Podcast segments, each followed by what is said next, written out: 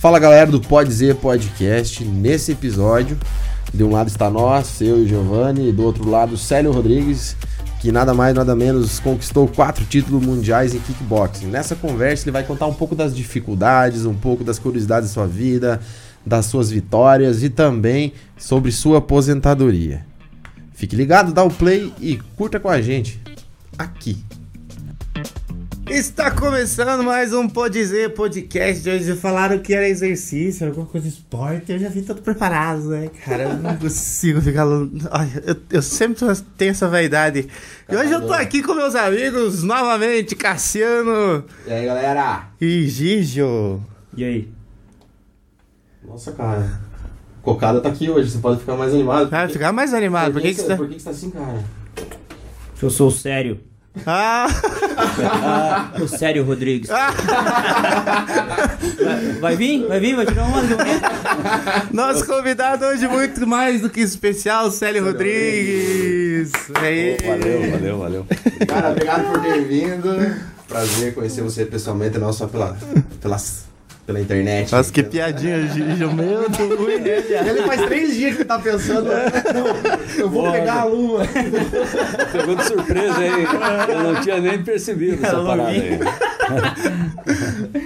Célio Rodrigues, cara, você é uma referência, né, homem? Meu Lenda, lenda. Obrigado, lenda. obrigado. Eu quero agradecer a Deus, né, em primeiro lugar, por estar aqui com saúde e poder passar para vocês, né, um pouco da minha vida, da minha história, que de repente pode ser que vá de encontro com algumas outras pessoas, né, que estão assistindo aqui, ou pode dizer, né?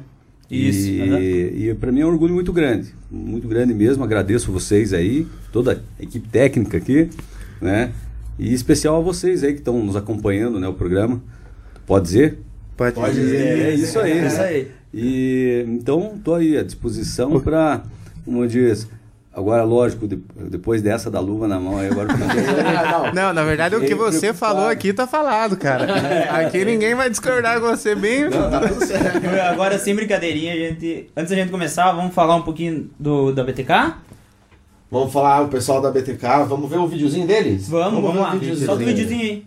O fato de nós termos um propósito bem definido desde o início fez com que as pessoas que viessem até a empresa entendessem que ela estava ali para melhorar a vida das pessoas. Porque até então eu tinha procurado o Kelvin naquele momento achando que era apenas um investimento. Mas eu lembro que a nossa primeira conversa, que era para ser jogou rápido, demorou quase 3, 4 horas num café. Porque naquele dia eu conheci qual era o propósito da BTK, que era melhorar a qualidade de vida financeira do máximo de pessoas possíveis.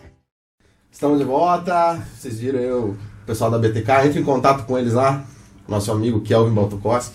Um Além da abraço. BTK também, Obrigado, cara, parceria. vamos falar rapidinho do Sr. Neres que fez o cabelo hoje. Você viu o cabelinho na Ó, régua, Piara? ó, ó, sério. Olha aqui, ó. Tá no capricho ou não? Olha aqui. Ô, louco, o Sr. É, velhos Neres. tempos que eu tinha um cabelo. O senhor Neres tá com 10% Valeu, Neres. de desconto pra quem falar que assistiu que não pode dizer e chegar lá e falar que é inscrito no canal, ganha 10% de desconto. no quarto 10% de desconto. Ficar no talento. Tá no talento. Vamos começar o papo então, Sérgio. Vamos lá. Vamos lá. Nossa, que.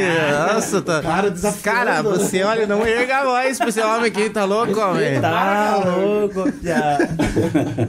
Célio Rodrigues, cara, você olha. Quantos títulos? É, mundiais são quatro títulos mundiais, mas antes de conquistar o título mundial, eu tive que passar por vários processos amador ainda, né? Lutas internas dentro da academia, é, exames de faixa, graduações. Então, assim, é, depois ser campeão amador, para daí você se tornar um profissional. Então, você tem que ser campeão paranaense, estadual, tem que estar no ranking, né? Tem que estar hum, entre os 10 melhores da, da categoria. E aí você, campeão estadual, brasileiro, sul-americano, pan-americano, é, amadores, né? Depois você é campeão estadual amador, daí campeão é, profissional, depois se profissionaliza com o Você tem que tempo. ganhar tudo isso e ainda é amador. Exatamente. para você poder ficar no ranking. Pra você é, vai, ranqueando, vai isso, subindo. vai ranqueando, vai subindo, né, gradativamente, conquistando o seu espaço. E aí você tem o direito a desafiar, se existe o campeão, você tem direito a desafiar o campeão. Como eu fiz do, com o título brasileiro profissional. Era Reinaldo Sange, 2002. Até o Anderson Silva foi comigo na época, né? Que ele começou a carreira dele aqui em Guarapuava, trocando ideias aqui e tal. E começou, veio lutar representando Guarapuava. Tem um vídeo que rola na internet dele bem antigo. Tem, né? tem. E aqui na, na Frei Caneca, aqui. É, a academia, quando eu voltei embora pra cá em 97, né? Porque eu sou guarapovano, minha família é toda aqui. E você começou a entrar, entrou no, no mundo das artes marciais é, com que idade? Você era piazotinha? Com, eu entrei com 11 anos para 12 anos. Que eu apanhava muito na rua, né? Eu Ah, era- tinha? Tipo eu, só. Eu só não revidava. É, eu, eu apoiava muito na rua porque assim, eu sou filho mais velho de oito irmãos e eu comecei a ajudar minha família cedo, né? Meu pai frentista de posto de gasolina, a minha mãe é zeladora, né? E também é, trabalhava em restaurante, cozinheira e tal. A minha mãe sempre foi batalhadeira para manter nós, né? E aí eu também resolvi ajudar em casa. Você veio de uma família assim, bem. Bem simples. Bem simples. Bem simples. É, e aí dos oito irmãos, né? Quatro homens, quatro mulheres, eu o mais velho e o mais baixinho da família também. Mas, é, e eu trabalhando em Guarapuava, na rodoviária antiga ainda, que era onde é o terminal de ônibus hoje, eu apanhava muito na rua. é, porque eu queria engraxar, eu engraxava, eu era engraxado, eu fiz uma caixinha de engraxado, e aí eu queria fazer as coisas certas e tinha os engraxados que faziam as coisas erradas, tipo cheirar cola, fazer coisas, é, é, furtar coisas no supermercado, então eu não... Tanto é que houve um- uma palestra que eu fui, que eu não sou palestrante profissional, eu sou um- uma figura pública hoje, né, um- que conquistou o mundo, mas que... Que às vezes você leva um- uma, uma experiência, alguma É. história que. E aí me convidam para ir nas escolas. E eu tive numa palestra com umas crianças de 7 a 11 anos, né? E uma menina de 8 anos perguntou: por que, que você apanhava muito na rua a hora que eu abri a palavra? Eu falei assim: porque queriam que eu fizesse coisa errada e eu não queria fazer. Porque se eu fosse fazer, ou estaria preso ou estaria morto. Porque fazer coisa errada é isso. Então, por isso que eu hoje estou vivo, estou aqui, graças a Deus, né? Porque eu fiz o certo e ainda me tornei um campeão do mundo. E isso daí mexe muito com o Bril. Tanto é que desde quando eu voltei embora para Guarapuava, de 1997, que eu montei a academia, 5 do 5 de 1907, é, 1997. Tu foi pra onde? Eu, eh, fomos tentar a vida em Curitiba. Ah, É, e eu comecei minha carreira eh, como, como atleta, assim, para me defender, no Karatê, com o grão-mestre Dirceu Rossoni, que é guarapuavano. E aí eu fiquei um ano quase com ele aqui, antes de ir embora para O Curitiba. Rossoni é daquele do, de, de jiu-jitsu? Do jiu-jitsu. Jiu-jitsu. É, ele, então, eu, eh, eu treinava karatê, ele é jiu-jitsu e karatê e judô. Ah. Ele tem as três modalidades. E eu fui embora para Curitiba, meus pais foram tentar a vida lá, né? E vendemos o que tinha aqui. Meu pai foi transferido para um posto de gasolina. Eu fui ajudar calibrando o pneu. Então eu ganhava uma grana e eu fui treinar Muay Thai, porque eu queria. Na verdade, fui buscar uma academia de karatê, para seguir o, o ritmo, né? Só que eu acabei me deparando com o Muay Thai. E eu vi que era regime militar ali no Muay Thai. E entrei com 12 anos no Muay Thai e, e aí não parei. Fui servir o exército no Vitibib, 20 Infantaria Blindada, no Bacaxeira, em Curitiba. Então, assim, eu já, quando eu fui servir o exército, eu já estava preparado. E a minha vida sempre foi um competitivo. Na vida da gente é assim, é uma Mas era só competição. esse esporte que você fazia, sim? Você, você Não, tinha eu outras eu coisas? gostava de jogar bola. Era competitivo em tudo, né? Tudo, sempre. Tem a bolinha de gude, é, é, fomos campeões paranaense, estadual de pimbolim. Ah, tá, depois Mas não tinha aquela- nem sabia que tinha bolinha de gude. Mas não tinha aquela marra de, de já tava aprendendo Muay Thai ali, se o cara, se o cara, se o cara vencesse em outra coisa, você, ó, cara. Não, Fazia no- aquela assim, ó, no, no- É, não, eu, na verdade, sempre, nós sempre fomos disciplinados. Tem muita disciplina. É, porque o que, que acontece? Quando você sabe o teu potencial técnico e físico, né, você procura sempre manter o controle. É, Você não precisa provar, né? É, é como diz no mandamento, guardar para- para si o que lhe foi ensinado. Nunca fazer mau uso, mau uso de suas técnicas. Então isso a gente prende lá dentro. Porém, se for para salvar a tua vida, a vida do próximo, de alguém, de algum marginal, alguma coisa, eu não vou pensar duas vezes, né? Para salvar a minha vida ou da minha família. E, e aí o que, que aconteceu? Eu em Curitiba nós tínhamos umas rivalidades também forte, pesado lá, Mas- porque era a primeira academia do Brasil. Né? Foi fundada em 1979 pelo grão-mestre Délio Naja, no qual vendeu para o meu grão-mestre falecido também, Rubens Melantoni, que me formou.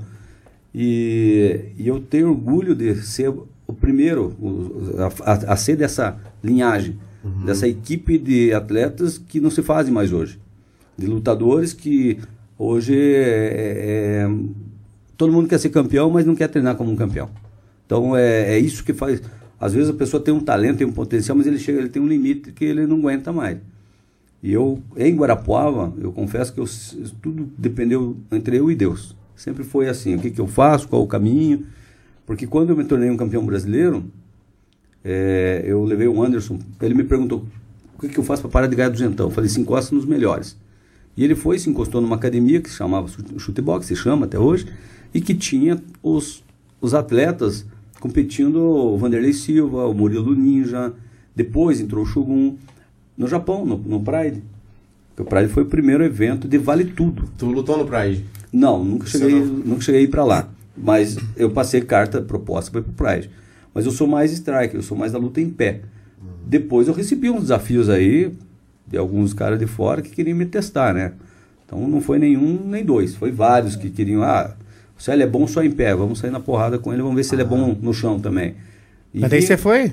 Foi, tá lá. Deu tá, caceta, tem, tem... e, na, e na regra antiga ainda, na regra valendo pênalti, chutar a cabeça, chutar a cabeça pisão, cabeçada. Valendo é pênalti? Era bem mais... Na cabeça é pênalti. É, como é, uh Valia. Então, quer o dizer. O Pride era bem mais pesadão, né? É, então eu lutei na regra do Pride, é, esses desafios, né? É, o pessoal marcava, às vezes, com o adversário trazia um outro mais pesado, daí não podia, como já estava tudo divulgado, não podia correr da raia, né? Não podia deixar de, de enfrentar o desafio. Mas é, é, quando eu treinei o Muay Thai da escola que eu venho, das antigas, era assim, eu tinha corredor americano, tomava fachada nas costas, hoje não pode mais, questão né, direitos humanos. E, e, a disciplina era regime militar mesmo. Quer treinar, treina, não quer, vai para casa, vai fazer balé, qualquer é coisa. É pesado o treinamento é, mesmo. Exatamente. Até porque tudo para mim é esporte. Eu sempre fui competitivo, como falei no começo da entrevista. É, o que você fizer na tua vida, ele é uma competição. Você tem que buscar fazer, dar resultado. Tem os momentos de alegria, os momentos de... E quando você descobriu que você queria fazer isso da vida? Lutar? Além da vida. Quando, né? quando eu fiz, quando eu coloquei meu irmão para lutar, meu falecido irmão, né, depois de mim, e o, e o Janisvaldo Amaral, um aluno meu, quando eu coloquei eles para lutar, disputar o título brasileiro aqui em Guarapuava, que foi o primeiro evento profissional que eu fiz, que eu realizei para a cidade, eu coloquei ele, eles dois, daí eu falei assim, passado três meses, eu falei, poxa, se eles lutaram, também eu vou, vou lutar. Daí que eu desafiei o atual campeão, porque eu já vinha lutando mas no amador, né? Eu falei, eu quero me profissionalizar e, e filiar a academia. Filiei a academia, junto à CBKB, Confederação Brasileira de Kickbox, e aí eu acabei desafiando o Reinaldo Sanches, que era o atual campeão brasileiro de São Paulo. Oito rounds foram com ele, de luta. Porque o brasileiro... Nossa. O estadual é seis rounds, o brasileiro é oito rounds. O mundial, é, o sul-americano, mundial e intercontinental são dez rounds. É, aliás, Intercontinental, Sul-Americano e Pan-Americano são 10 rounds. E o Mundial é 12 rounds. Viu, Célio? Mas qualquer, qualquer um pode chegar e desafiar o campeão. Não, tem que estar no ranking entre os 10 melhores do mundo. Ah. Digamos, vamos falar de título mundial, por exemplo. Tá? Tem o campeão da, da categoria e daí tem o primeiro ao décimo do ranking mundial. Que tá, então, se você é o décimo ou se você é o primeiro do ranking, você pode me desafiar. Mas vai do cara aceitar daí. Não, tem que aceitar. Tem o que campeão aceitar? tem que aceitar. Entendi. Ele tem daí um tem dois meses de preparação pelo contrato para você se preparar e defender o título. Se você, vamos supor, aconteceu um fato uma vez que eu falei, não, mas poxa, acabei de acabei de vencer a luta, de conquistar o título, acabei de, de ganhar o título, agora vou arriscar para quê? Eu falei é, Mas se não tem um, um, um período de, de, de descanso, tipo, recuperação para daí já treinar. seis meses que eu tinha. É, ah, tá. Não, tem, é seis meses. Não, nesse seis meio meses. tempo, não. É, Você achou que era no mesmo dia? Não, tô falando. tô falando, eu achei que tipo podia ser um ano. Não, entendeu? o prazo é seis Depois meses. do almoço, seis de manhã. Depende, dependendo, três a seis meses. Dependendo muito. Se você é um atleta, chegou no cautiô e saiu tranquilo, você pode três meses lutar de novo. Mas é que arre... se arrebenta tudo, né? Quando você vai lutar, uma luta, sai tudo machucadão. Depende. Pá. Eu teve uma luta, teve um desafio. Só batia. Se você ganha, você sofre menos. Não sei, per... né? não sei pergunto para meus adversários. Teve um desafio Brasil-Itália que foi recorde mundial, 5 segundos. Tá, tem na gravação, inclusive. Nocaute. Nocauteei 5 segundos, no, em São Gonçalo, Rio de Janeiro. Daí tá quis lutar louco. outra de tarde. Então, quer dizer, não me machuquei nada. Aliás, o pé ficou um pouquinho porque o cara era muito alto. Eu fiz um step, chutei na cabeça dele e nocauteei. Então, pegou o peito de pé mesmo. Só que pegou com uma potência que não Aí, teve O volta. cara foi azarado, né? É. E tipo assim, você, e tipo assim, você vai lá, você tá, né, no- no- naquela adrenalina. Mas, cara, eu, eu sou um cara de muita compaixão, velho. Se eu fosse lutar esse negócio, eu ia bater no cara, o cara ia desmaiar. Eu, não, meu Deus, o que eu fiz? você nunca, tipo, ficou preocupado de ter. Le- lesionado. É, alguma coisa? ou, tipo assim, no, nocautear o cara. Não, porque assim, é lógico, a gente tem um, um sente, eu, eu particularmente sim. É, tem pessoas que não. É, cada caso é um caso, né? Eu, eu tenho o meu, meu lado sentimental e eu sou agressivo mesmo, eu, eu tenho um instinto que passou dali do, do, do ringue ou do, do octógono para fora, beleza. Mas nesse meio tempo, enquanto que nem tem a, a questão aí fora, lá fora no país, eles não estão nem aí. Eles querem mais, é a brasileira querem que se lasque mesmo, sabe? Então, pô, é, eles querem psicologicamente já derrubar você na pesagem e, no, e na hora que tem a coletiva. Diz que você diminui, querem tentar diminuir. E no teu psicológico. Então, o que acontece? Quando eu venci atletas que eu já quebrei, já quebrou, fraturou fíbula e tíbia, aconteceu isso, de eu dar uma canelada e, e o cara chutar junto e, e quebrar dele. Entendeu? Então, são, são coisas que acontecem no mundo do esporte e, e que aconteceu, poderia ter sido comigo. Não gostaria que acontecesse. Por isso eu me preparava ao máximo, eu vou sempre no meu limite, né? Como é que é essa preparação? Melhor que chora a mãe Deus do que a minha. Cara, eu tava treinando, eu É, tava a treinando com o Natan. Sabe o Natan? Sim. Ele, ó, é tipo assim, ele pedia pra mim fazer o treinamento e bater nele ali valendo, sabe? Ele tava com, com- com os aparadores e com tudo, mas dava chute na, na perna. Ele queria que eu desse com força, é isso, né? Isso. Porque daí você cria resistência. Não, Isso. canelada em Can- na coxa, na musculatura. É. Mas é assim, é lógico, é, é, se você, a hora que você estiver bem preparado com a tua categoria de peso, é lógico que a pessoa não vai pedir para você chutar forte. É que você não tem uma experiência técnica ainda, por isso que ele pedia para você chutar. Aham. Entendeu? Para ele aproveitando você até você aprender a chutar correto. A partir do momento que você aprendeu a chutar correto e que você tem uma potência, eu, por exemplo, treino saco de areia, saco de calejamento. Para quê? Porque eu preciso deixar minha canela, meus ossos. Você continua limite. treinando ainda hoje? Não, hoje eu treino para qualidade de vida, mesmo, Sim. só para mim mesmo, né? E puxo um personal para alguns amigos meus aí, mas eu estou focado numa outra, numa outra área hoje. E também é uma coisa que é importante, é, até falar para quem está nos assistindo aí, né? Que futuramente essa parceria vai vingar, que é fazer uma consultoria técnica para campeões e para atletas de alto rendimento. E também fazer um treinamento técnico para passar para as pessoas que queiram treinar o, o nível 1, nível 2 e o nível 3, né? Independente de quem quer lutar ou quer só para qualidade de vida. É, o Célio vai fazer uma parceria com nós aqui, a gente vai ajudar a desenvolver. Estamos Ele muito vai- felizes. ele, vai, ele, ele já tem desenvolvido, a gente vai produzir isso, ele vai voltar aqui para falar um pouco mais, né, sobre Isso. Material Sobre pronto. Quem quiser ser cinco vezes campeão do mundo tem que pegar o material do Sérgio. É, e, mas a, a, a ideia é essa, é fazer a coisa para dar oportunidade para outras pessoas, né? Então usar essa experiência que eu consegui conquistar, não, não, não luto mais, gostaria de continuar lutando, mas é, eu até encerrei carreira três vezes na minha vida. Se vocês olharem no, no Google, no YouTube, o Célio Rodrigues encerra a carreira. A gente viu uma de 2016, tava vendo com o Cassiano agora, É. antes da gente gravar. 2016 e 2000, depois eu lutei de novo. Ah, lutou mais uma. Daí, ah, não vou encerrar, não. Então, eu, eu encerrei a carreira com 33 anos, daí com 42 e com 45. Com essas três Quantos idades. anos que você ganhou o primeiro mundial? Com 26 anos. 26. Boa. E foi aonde? Foi na Itália, em Livorno. Na Itália. Eu fui na casa do adversário e acabei com a festa dele. lá. Era- E depois, isso foi eh, em 2002. Chegou de penetra e levou a namorada do cara embora. Levou Itaipava e tomou Heineken. E daí, seis meses depois, ele pediu a revanche aqui no Brasil. E eu tinha, ele tinha direito à revanche, nocauteei ele aqui também. Então, nocauteei ele lá, na Itália, nocauteei aqui.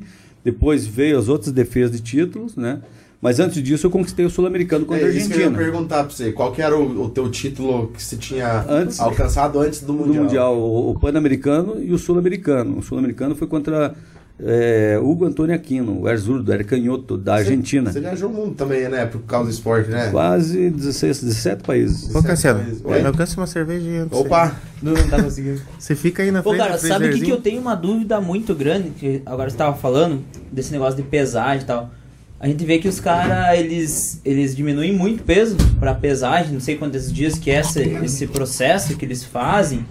Vocês tinham esse Desidratação. essa desidratação, Aham. cara. Ela agride muito o corpo. Porque, por, por exemplo, eu vejo os caras às vezes perdem 10, 12 quilos ali e, e depois recupera muito rápido e tem que lutar no outro dia. É, Esse é um erro gravíssimo, porque é da tua integridade física que você está Aham, falando. isso. E eu vejo muito amigos meus, colegas, eh, eu vejo nos bastidores, sabe? Ah, Eles passar por isso.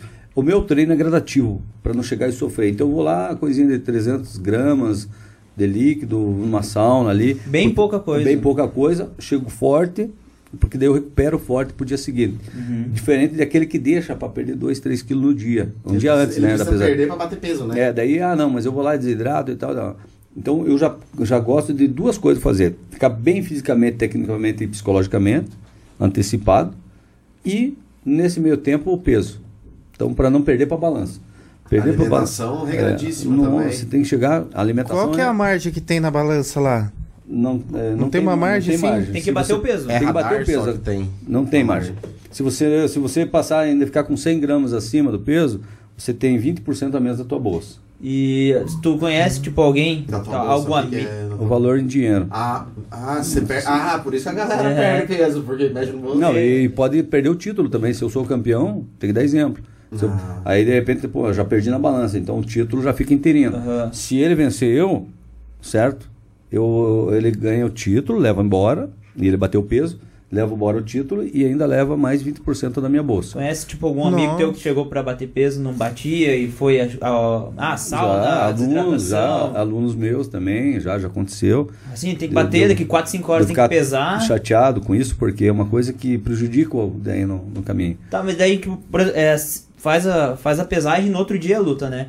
E esses caras que agridem tanto o físico deles e vão lutar outro dia, eles não chegam a lutar fraco, mal, da cabeça, ruim com o físico. É relativo. É, É relativo. relativo porque, assim, depende. Se eu- a pessoa perdeu com qualidade o peso e ele reidratou de um dia para o outro, perfeito. Então ele vai ter um, ele vai voltar muito mais forte, porque daí ele, ele toma soro, entendeu? Ele, ele se recupera bem.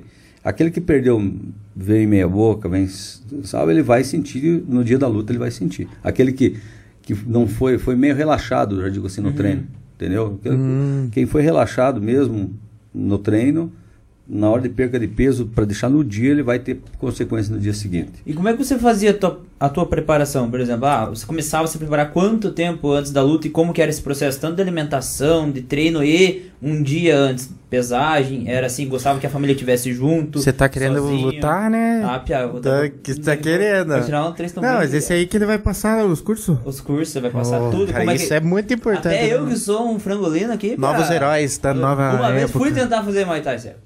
Aí um piada de 14 anos me deu dois socos na boca. E eu não voltei mais pra lá. então vou, vou ter que fazer o curso sério pra, pra aprender a lutar. cara. Complementando isso que você falou, ah, tem a preparação do corpo, alimentação, mas eu acho que o mais louco, eu acho que, que, que conta muito também é aqui, ó. É o psicológico. É o né? psicológico. É a parte que que é- psicológica. que- você- Espiritual você- e psicológico. Isso, você tinha uma, uma, uma técnica toda, uma manha, uma manha não, uma costume teu, uma, um, né, um, Tinha um e tenho. que é. você fazia. Sim, sim. Eu, eu sempre é, rezar, orar é, é minha primeira, meu primeiro protocolo. É, é isso, é falar com Deus, pedir a Ele energia positiva, dizer para Ele se Ele me deu essa oportunidade, agora eu tenho que fazer a minha parte, porque tem gente que pede para Deus, mas não faz a parte. Aí, não, Ele vai me dar a vitória, Deus vai honrar e tal, e não é isso. Você tem que fazer a tua parte. Então, pô, Deus fez a tua parte, te trouxe até aqui, daqui para frente é com você, campeão. Vamos. E, e aí eu, exatamente, fazia, eh, fazia e faço até hoje, né, minhas orações.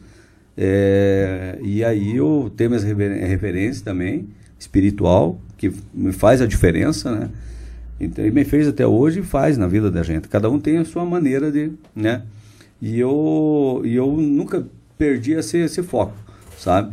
Então é assim, e sempre eu cobrei de mim mesmo. Ninguém precisa chegar e falar, tem que fazer isso. Tanto é que o presidente Paulo Zorello, da Confederação Brasileira de Kickbox e, da e vice-presidente mundial, da UAC Mundial, porque o presidente é da Itália, de Milão, e o vice-presidente é brasileiro. Foi também tricampeão do mundo. É, até quando eu conquistei o terceiro título mundial, daí logo veio o desafio de novo, a, a revanche. Eu falei, pô, mas eu vou defender o título. Não era revanche, aliás, defender o título.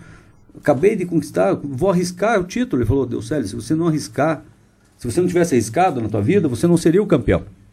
Então você é o campeão e os caras querem desafiar o campeão. Então ser campeão é bom.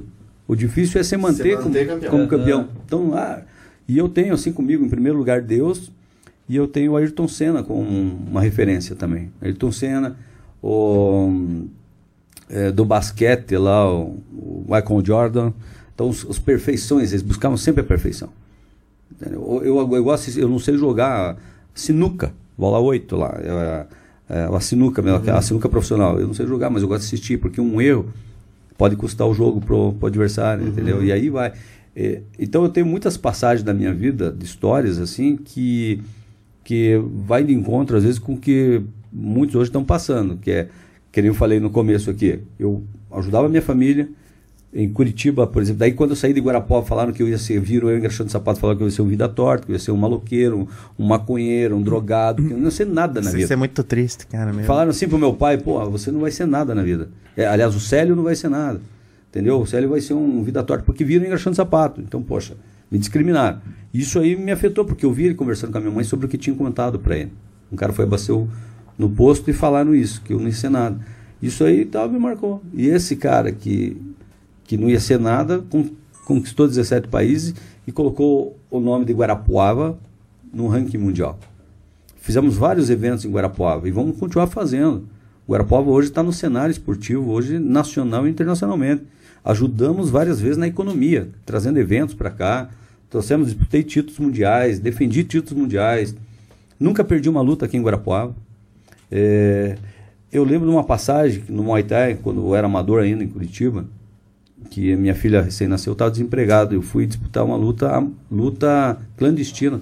Clandestino. Pra com- Luta Pra clandestina. lutar, para levar leite para minha filha. Aonde Tipo, foi luta isso? clandestina, tipo aquelas de filme lá, que tá uma galera exatamente, isso nas tem- antigas, que não Aonde- podia e tal. Aonde foi isso? Foi em Curitiba. Curitiba. É, tinha um, teve um barracão lá e ganhava, tipo, como se fosse para ganhar. Era aposta, o dinheiro que Aposta, era aposta, aposta. É como se fosse lá para ganhar. Se eu ganhasse a luta, 100 reais. Se eu perdesse, 50 reais. Hum, entendi. Era cruzeiro na época. Né? Então, é, e aí a minha filha mais velha, né, que, que hoje está com 26 anos, né? Eu tenho a Bárbara, que tem 21, e tenho uma neta, que chama Estela, hoje que está com dois aninhos, que é o maior troféu que eu podia ganhar, o maior, maior título do mundo. muito mais esse cinturão aí. É, não tem, né? E, e eu falo assim para vocês, então esse mistério da minha vida, o que Deus me proporcionou. E nesse meio tempo eu estava desempregado e a luta me deu a oportunidade de ir atrás de dinheiro, fazer esse bico de segurança e tal. E então é, voltei embora para Guarapuava em 1997 e isso pegou na minha cabeça. Voltei porque meu irmão falava, ah, vem para cá. E fui pioneiro, eu fui, eu fui o pioneiro do Muay Thai em Guarapuava. Foi o que introduziu o Muay Thai aqui. Hoje nós temos aí o Coves, que se formou comigo, o Covistim. Tem o Borba, o Eduardo Borba. Djokovic luta, O Borba- já lutou com O ele? Borba ele dava aula de Muay Thai uma vez no Candói. Um tempo também. É, o Borba, o Borba se formou comigo, o Coves se formou comigo, o Rogério Klepa, Klepa. é, se formou comigo. É, todos esses atletas. os Ah, o Klepa cara da- um legado, E aquele, né? da, aquele, que tem, aquele que tem na subida ali. Na Vitality agora, a Vitality, por A exemplo, é do Vitality. Janes. É, é, quem está hoje tocando lá é o, é o Rogério. Mas o Janes foi o primeiro campeão brasileiro que teve em Guarapuava. A Grace Barra. Grace Barra é do Diego Moraes. Ele é da, ele faz parte do Jiu-Jitsu da Grace. Ah, tá. O Jiu-Jitsu Grace. Eu faço parte da Waco Mundial, Ah, que é a- a, entendi. a minha, a minha parte é luta em pé, né? E, a e do Diego Só apertar é aqui, ó, pode apertar aqui. a do Diego é é jiu-jitsu, mas eu, o Diego também lutou vale tudo aqui em Guarapuava. Já foi já foi campeão também e então é, sempre buscamos trazer o evento para cá, não é para beneficiar Guarapuava é, em todo sentido, tanto financeiramente, economicamente, hotel cheio, pessoal gastando no comércio. E a galera gosta de luta, né? Gosta. Guarapó virou um cenário para isso. Mesmo com todas as dificuldades que eu passei na minha vida. Se perguntar qual que foi o teu maior adversário, sei que de repente vocês iam perguntar isso, mas meu maior adversário foi organizar as coisas. Porque organizar e ser valorizado. Às vezes é valorizado por um, às vezes desvalorizado por outros, sabe? Então você tem que ficar se humilhando às vezes para conseguir mostrar que aquilo ali vai trazer retorno para a cidade. Agora eu desafio aqui, né, poder público, quem hoje fez eventos grandiosos em Guarapuava e quem, né, abriu as portas. Então hoje o esporte de Muay Thai e kickbox está dando qualidade de vida para as pessoas. Qual é a Né? di- qual é a diferença do Muay Thai e do kickbox? Porque tem, tipo assim, pros leigos, tipo assim, ah, dizem que é praticamente parecido, mesma coisa, só que qual que é a diferença do, do Muay Thai e do... O kickboxing, o low kick no caso, do kickboxing, o kickboxing ele, ele abrange várias modalidades, kickboxing americano. Então ele, mundialmente falando, ele abrange várias, várias modalidades. É, é o low kick, que é o boxe e chute, é, o full contact, que é o boxe e chute da cintura para cima, né? Aí tem o light contato, que é de tatame. Esse, as duas lutas de ringue do kickboxing é o low kick, tá? E o full contact. Daí vem o light contato, que não, não vale nocaute, que é a luta de tatame. Musical forms. Então, são cinco modalidades que envolvem o kickboxing. Tá? E o K1. O K1 que é boxe, chute e joelhada. E giratória de mão. E o Muay Thai, a diferença dessa, parece que o Muay Thai pode usar o cotovelo. Então você, o Muay Thai é o mais completo, digamos assim, é o mais striker mesmo, sabe? Traumático. Porque mais bate. É, o traumático é o que. É original de qual país? O Muay Thai? Tailândia. Da Tailândia. É, eu fiquei um mês na Tailândia, né? Sério? É, um mês, um mês Treinou lá. com os caboclos lá? Treinando, fiz daí, eu, eu fiz uma luta, eles queriam que fizesse outra, mas daí minha passagem ela dava bem na. bem lá os treinos é Dava- surrando bananeira, né, cara? Eu já vi, né? Qual filme que é, cara, que tem? É, O jogo de Van Damme, no Van Damme? Isso, que ele bate no... Pô, falando- Mas é verdade. Como é Isso- que é? O dragão branco? Dragão Branco. É, É, né? mas, é, mas é verdade. Isso existe, sim, na Tailândia. Crianças com fralda, eles, eles já estão treinandinho ali. Calejando Eles, seguem a, a, a- a tradição deles do Muay Thai. Pra você ter uma ideia, lá é uma profissão. O Muay Thai hoje, na história da, da, da Tailândia, o Muay Thai tem uma história é, dentro da liberdade, da liberdade deles. Então, o, o, o rei que tinha os seus 10 gladiadores lá, os 10 lutadores de Muay Thai, foi desafiado por um, porque havia uma guerra interna deles, e foi desafiado por um não. Se o meu, se o meu lutador aqui ganhar dos teus 10, aí você dá liberdade para nós. E foi o que aconteceu. Ele desafiou, foi nocauteando um a um. E aí o, o rei teve que cumprir com a palavra dele. Tanto que lá é, existe o, a monarquia, né? Existe o rei, existe o presidente lá. Então, e o Muay Thai, é, se o marido lá se machucou, alguma coisa, não pode lutar, vai a esposa lutar com outra mulher. Pra, Tá louco. pra- Nossa pra- pra uma questão de Mas sobrevivência lá é muito mais... de, de dinheiro. Por exemplo, falando na modalidade de, de lutas lá no- na Tailândia. E lá você ganhou, você leva tudo. Você perdeu, você não leva nada. Não é tipo assim, ah, é, se você lutar no UFC, por exemplo, lá você leva 30, é, você leva 50 mil e o, o, o campeão leva 100 mil, 100 milhões e o perdedor leva 50. É, tem, tipo, é uma coisa que tipo, eu não sabia, faz pouco tempo que eu sei. Que o lutador que perde, às vezes, ganha muito mais. Não muito mais grana, mas ganha bastante grana também perdendo. Eu achei que. Não, o cara perdeu. Tem o salário fixo, sei lá, um salário pela. pra- Não, não é, não é muito assim não que funciona lá não. É, é, lá, é, lá funciona com quem são os patrocinados daí. Daí o patrocinado, daí tem as estrelas e tal, que mudou bastante. Hoje, hoje, devido ao UFC, se tornou muito profissional as coisas.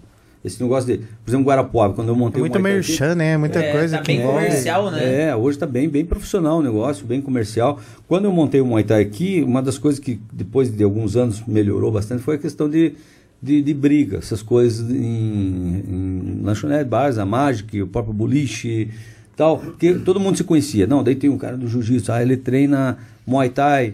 Então começaram a se conhecer. Então, aí, não- porque antigamente vivia se arrebentando. E aí o acabou a academia tendo essa. Eu sempre fui disciplinado nisso, entendeu? Brigar lá fora só se for pra. Já teve Mas- que brigar fora do ringue? Eu já, aqui não, mas em Curitiba já. O que, que aconteceu? O cara não sabia. Deu, a, era deu, lutador. deu a lógica, né? Deu a lógica. Sabia.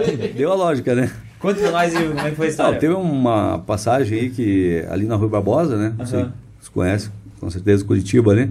E eu saindo do. Eu estudava à noite no colégio decisivo. E teve. Nessa saída, os caras falaram. Isso era quase 11 horas, 10 para 11 mais ou menos da noite. E falaram, vamos chutar esse playboy. Mas eles estavam vindo na minha direção, sabe? E o molecão, e eu já estava no auge do Muay Thai ali. Tava já voando baixo. Foi, Nossa. foi um, e eles estavam embaçando. Treinamento gratuito aqui, ó. Sério lá, baixinho. Eles estavam né? em nove, nove cara, vindo e, e tudo chapado, né? E existiam os módulos policiais na época. E ali tinha um módulo, só que o módulo ainda era bem distante. Tava os guardinhas ali. E você tava Não, sozinho. perto. Eu tava, eu tava com a minha namorada, né?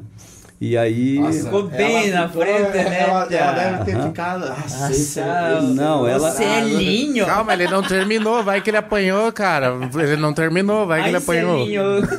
Galera, é, foi o seguinte, ali que depois ela se ela, ela minha namorada, mas ela depois se tornou minha esposa, né, mãe das minhas filhas. Então, por ela pediu, ela que pediu o casamento na hora ali, olha. É, eu tô, tô indo com ela, eu aqui abraçado e tal, e com a mo- a mochila, a, mala aqui do- de baixo. O braço, e os caras vieram pra minha direção e falaram, vamos bater nesse playboyzinho aí. E vieram pra minha direção, eu escutei o que eles falaram. Ela falou assim, ela me deu um apertão, um beliscão, falou, você não vai fazer nada. e aquilo foi um estímulo pra mim. Mas ela saiu chorando por um lado e eu saí na porrada pro outro lado. Os caras tentaram me fechar ali e eu saí na, saí na mão mesmo. Fui, li- fui li- abrindo espaço. Deu né? pro. É, e fui, fui, fui, já tava meio cansandão ali, mas aí chegou um amigo meu também que, tava, que estudava junto, o Alaércio, e acabou que ele, grandão também, chegou junto, forçando a parada ali, e aí chegou a polícia. Aí levou nós aí levou eles pro módulo e tal, mas depois com certeza liberaram. Então teve essa passagem, entre outras, ali que, tipo, passando, os caras, ah, vamos, vamos Mas resumindo, você, você deitou os nove. É. Quem tava na minha frente Ia descendo a porrada. Quem tava, tava, né? Cara, pior que é. não foda. ficava, não mas, ficava na mas é que frente. também, tipo, acho que não tem. É que é o seguinte, eu- aconteceu uma outra parada uma vez, que minha filha recém-nascida estava atrás do carro e eu fui dar uma ré, no- entrei numa rua errada, no centro da cidade de Curitiba. Fui dar uma, uma ré no carro e dois caras atrás bateram. Mas eu olhei, bateram no capô do carro de trás. Tipo, ó, putz, que tá bati- fazendo aí? Você bati nos caras, mas eu não bati porque eu olhei, não vi mas eles para me provocar. Daí vieram, a minha mulher tava do lado, eu do outro, eu abri o vidro e falei, desculpa, cara, Ela pô, machucou, né? apertou o Célio. Célio? Não faça nada. Não faça nada. Ela se pra um lado chorando, Célio se pra outro lado. Ela pegou e falou assim, eu falei, é, olhei para ele e falei, pô, cara, desculpa aí, né? Foi, não foi intenção, ninguém se machucou ainda bem, né? Mas eu vi que eles fizeram isso para tentar Maldade. provocar, Né? é. Aí um ficou de um lado e o outro foi do lado da, da, da minha mulher, né? E aí eu peguei, aí eu, o cara ficou ali, pô, qual que é a palhaçada aí e tal? E daí me chamou daquele nome, xingou a minha mãe, né? Chut- Aí eu falei, Nossa, pô, cara, aí pare. Mas aí até aí, xingou a minha mãe, então eu falei, bicho, vai embora. E ele chutou a porta do carro. Aí eu desci. Daí eu desci, daí a, a minha mulher foi passar para tirar o carro. Daí eu falei, não, deixa o carro aí agora. Não mexe no carro, deixa aí. Vamos lá, quem que vai ser o primeiro? Vai vir os dois e tal. Aí o bicho pegou, né? Aí já juntou uma galera. Então era o tipo de coisa assim, sabe? Eu sempre fui. Resumindo, arrebentou os dois cacete também. Eles, não, eles não vieram, esses não vieram. Ah, não vieram? Não, eles ficaram ali e tal. Eu falei, ah, viu? Tchau pra vocês. Deixa eles- não, não. eles. Mas é que eu tava com a calça do Muay Thai, daí eles viram o símbolo do Thai. Nossa. Daí quando o símbolo. Vou comprar uma calça de Muay Thai. Você já viu aquele.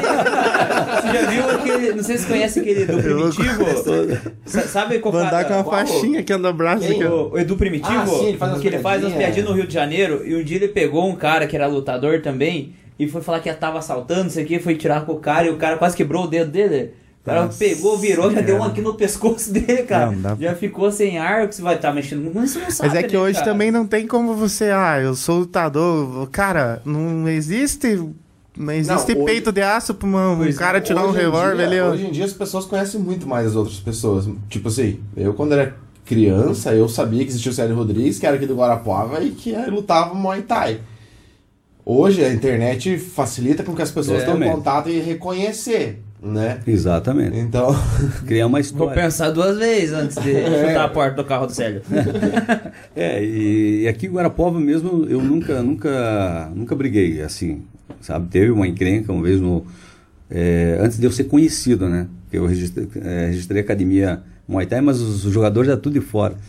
na, no Tancredo Neves, no, no terrão lá. Eu jogava futebol lá e tal, e daí tem uma encrenca lá, outro time aí. Mas eu, eu é, voltando, falando de time agora, eu, eu, eu jogava futebol em Curitiba também. Então eu jogava suburbana, que é boca escura, é casca grossa. Suburbana é jogo pedreira mesmo, Se né? não for de caneleira, já sai sem canela. É, é, um- é um jogo Pra baixo da cabeça. é, e é bem disputado, sabe? Se você falar em suburbana em Curitiba, é, é o passo para o profissional, né? Você sai dali para fazer, fazer é, teste nos, nos clubes. Então, lógico, é, e aí disputava vários campeonatos da suburbana e eu jogava pro time da Vila Aura, que era o time da River, né? E, então eu treinava no sábado para jogar no domingo. Mas isso no mesmo tempo que você lutava. Lutava e você... tal, daí Ah, tinha as daí, o cara, daí o cara tinha o condicionamento. Você já tinha bolsa, não? Não tinha bolsa, essas Não, coisas? não, não. Não? Condicionamento físico sempre Não, tinha, né? violento, Corria violento. tipo louco no futebol. Não é, eu nunca fui habilidoso de bola, mas eu sempre Nem fui eu. rápido. eu sempre fui muito rápido, sabe? E, e a Que época a posição que você jogava, Sérgio? eu era eu era ponteiro esquerdo. Aham. Eu, eu sou de, ambidestro, então eu trabalho tanto com a esquerda quanto com a direita. Chuto com as Pé e duas. mão. É. Tanto na cabeça e quanto na bola.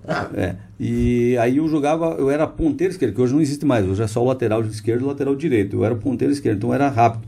Então a bola para chegar para mim, eu já distribuía pro atacante, o centroavante, né? Quase foi profissional no futebol. E se perdesse na bola, ganhava no braço. Não, o- é, no profissional eu fui tentar me profissionalizar, mas quando eu cheguei lá para fazer a peneiragem, é, eu tinha que ter os equipamentos, né, meu, particular, e eu não tinha, não tinha dinheiro nem para comprar. Equipamento. É, chuteira, meia, tinha que ter os, os equipamentos para fazer o teste.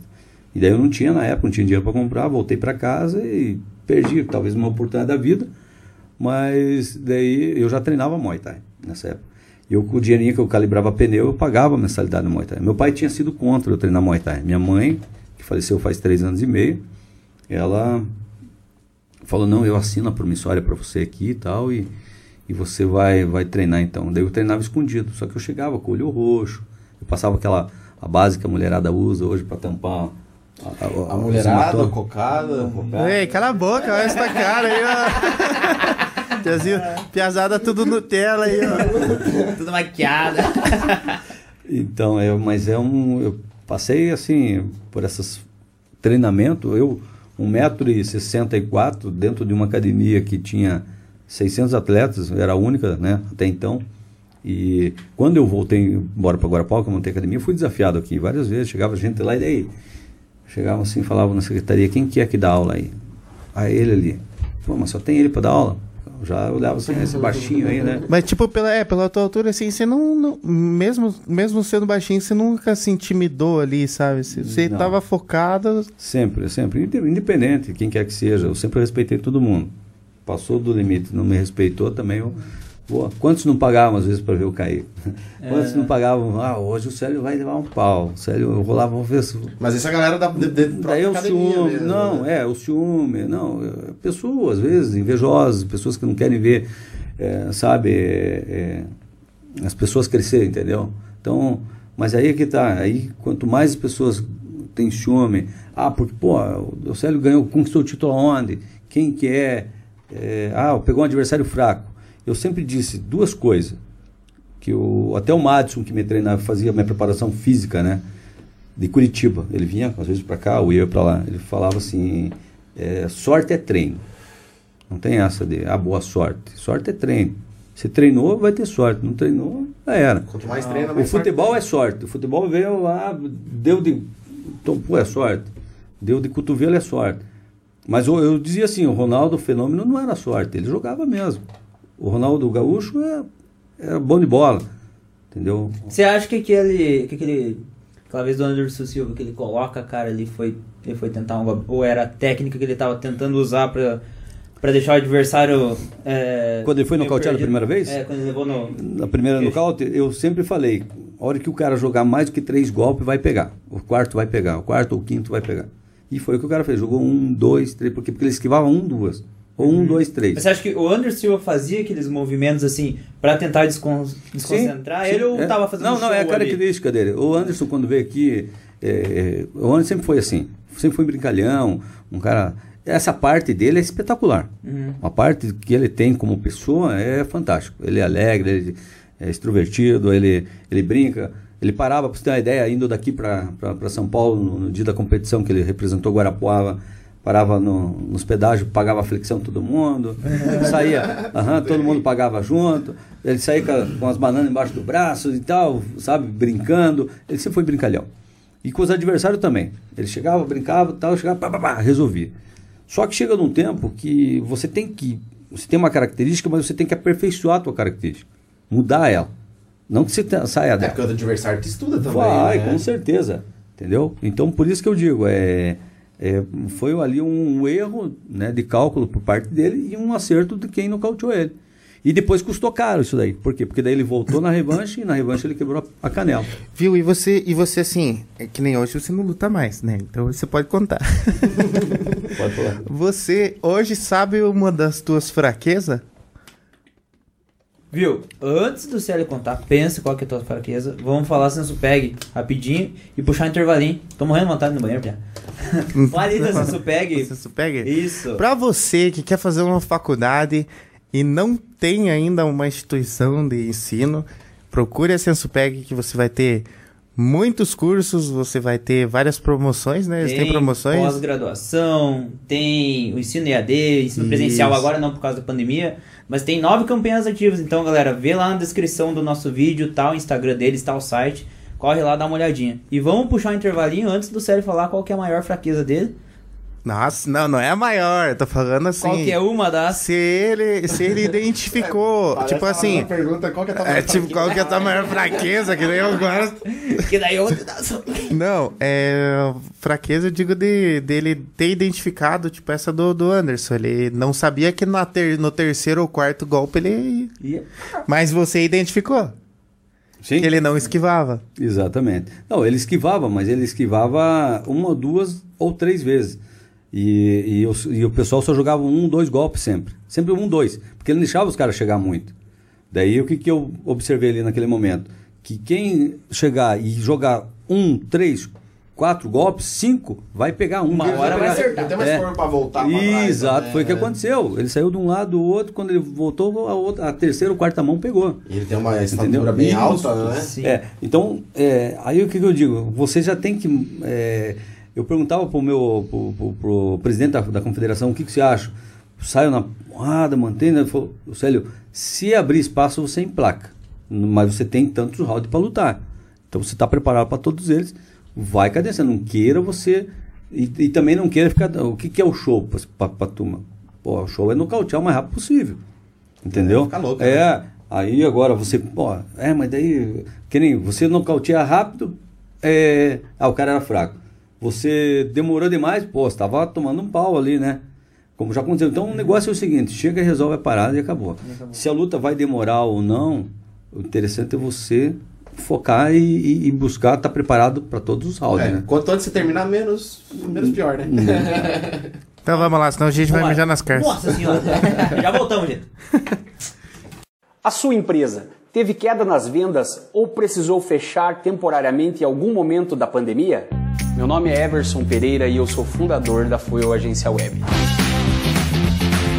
A Fuel cria sites de venda otimizados e personalizados para o seu negócio, de forma rápida e com um ótimo custo-benefício, abrindo a sua empresa para o mundo. Saiba mais como podemos ajudar você e sua empresa acessando fuelagenciaweb.com.br. E do meu lado esquerdo, pesando 80 quilos de pura sedução, Giovanni Moreski! Daí agora eu falo do meu lado esquerdo, direito, né? Do meu lado direito, pesando 90 quilos de puro coco e açúcar, Cocada Jack! E aí, sério, o que, que você tá achando? O que, que você tá achando dessa luta? Que luta! Uma luta! O que, que você acha que vai acontecer nessa luta? Olha, vai dar. Ai, não era pra! É, o, o nosso o, o nosso telespectador aí deve estar pensando o que que tá acontecendo ali. Mas ah, eu tô vendo o seguinte, muita risada, muito bate-papo demais, Pouca concentração. pouca concentração. Agora agressividade por parte do agressividade total aí. Eu me empolguei. Ah, cara, sai fora, só porque eu tô aqui, ó, sem meus Estamos de volta agora, de verdade. Chega de bagunça, pesada. Vamos, vamos trabalhar? Vamos trabalhar. Já teve muita provocação assim, né? Olha, Essa hora deve ser muito louca, né? É, Já na pesagem, na pesagem, é, quando, quando o Elo tá fora, por exemplo, lá o pessoal vai buscar você no aeroporto de limusine, né? Você vai pro hotel, descansa e tal, depois vem buscar para algumas entrevistas. E daí tem a coletiva. Na coletiva o bicho pega. Daí na coletiva. Daí, Psicológico de novo, é, né? aí você vem, eles questionam, falam, tentam. Daí você vai treinar, daí fica a imprensa muito em cima, tentando tirar do foco dos treinos. Mas você, aquele negócio, tem que ficar firme ali. E, e daí, e, e aqui também, não é diferente. Em Guarapó, nós fizemos várias coletivas aí, no qual eu sempre sou muito do objetivo, né? Eu falo assim, o meu, meu negócio vai ser dentro do, do ringue. Eu, eu vou responder lá dentro. Não adianta aqui eu falar um monte de coisa e provocar, chegar lá que, né? que round você vai vencer, Célio? Ah, Eu estou preparado para todos os rounds. Né? E a questão de vencer é obrigação, perder é uma consequência. Eu sempre que levei comigo. E você fez uma pergunta antes do intervalo que era Da fraqueza. Da fraqueza. Mas, pra mim, deixa eu complementar essa pergunta. Assim, reformular ela. Reformular. Você hoje. Você tá meio nocauteado, você tomou uma porrada Ah, ali. você eu tá meio- É, meio- meio zonzo, né? Sou campeão já Eu aqui. tô vendo que você, tomou, você deixou ele, você deixou ele bater, hein? Eu tava com a garrafa na mão, se eu, se eu revidasse, o caboclo. O cara, o cara tava com a guarda aberta ali, cara. Eu aproveitei a oportunidade. Assim, você hoje, campeão. Essa palavra, campeão, é uma palavra muito forte. Tipo, ainda mais se for a nível mundial. Porque antes, antes de. de a- a- a- há um tempo atrás, campeão era mais. Era os esportes que a gente via na TV. Uhum. Então, tipo, era a referência que tinha. Você foi campeão. Você chegou nesse auge. Você chegou no, digamos que no que você mais queria no mundo.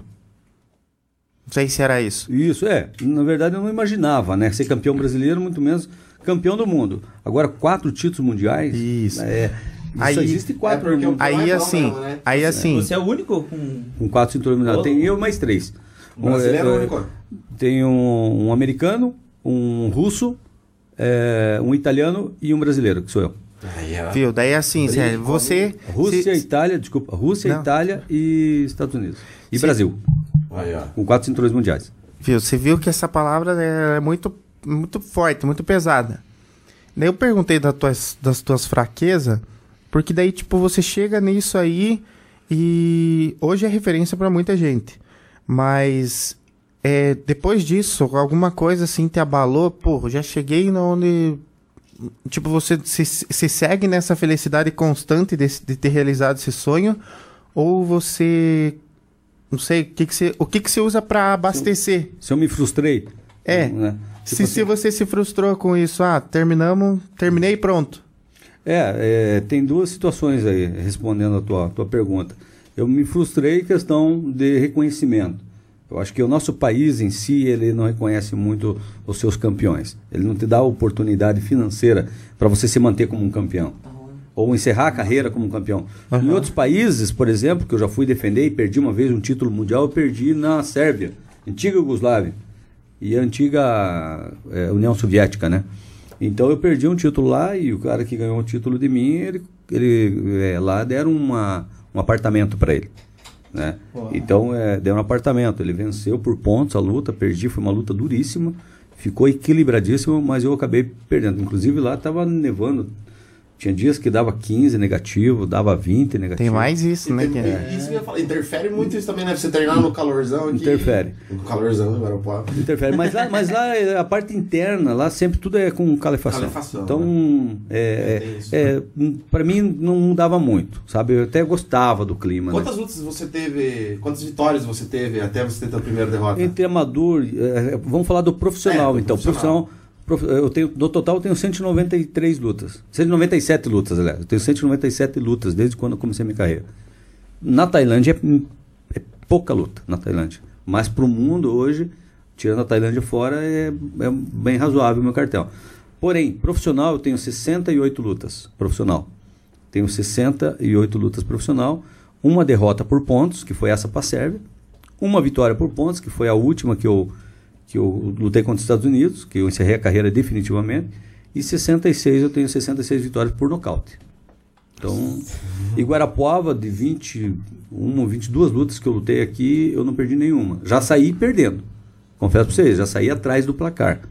A ponto de eu falar, pô, Como é que perdi o funciona primeiro. essa pontuação? Tipo assim, eu, né? Leigo. Leigo, né? Como é que funciona? Como é que o cara julga assim, ah, deu 10, 8, 10, 9? É, é 8 a 10, é 8 a 10. É, é assim, você. A atitude. Ganhou e perdeu. Na atitude tua. É, co- conforme você está é, é, sendo contundente nos golpes, sendo efetivo nos golpes. Então o que vale é golpes efetivos. Entendeu? E, e é isso que vai valendo. Quanto- ah, deu 8 a 8, 9 a 9, a luta foi meio morna. Ah, não baixa do. do Não, não, não, oito, não. É 8, não. Ou é 8 a 10, 8 a 10. Você tem a pontuação de 8 a 10. Sabe? Aí- E aí tem também, né? é, é, pode dar empate, por isso que nunca se tira a luva antes de, de- de dar o veredito, né?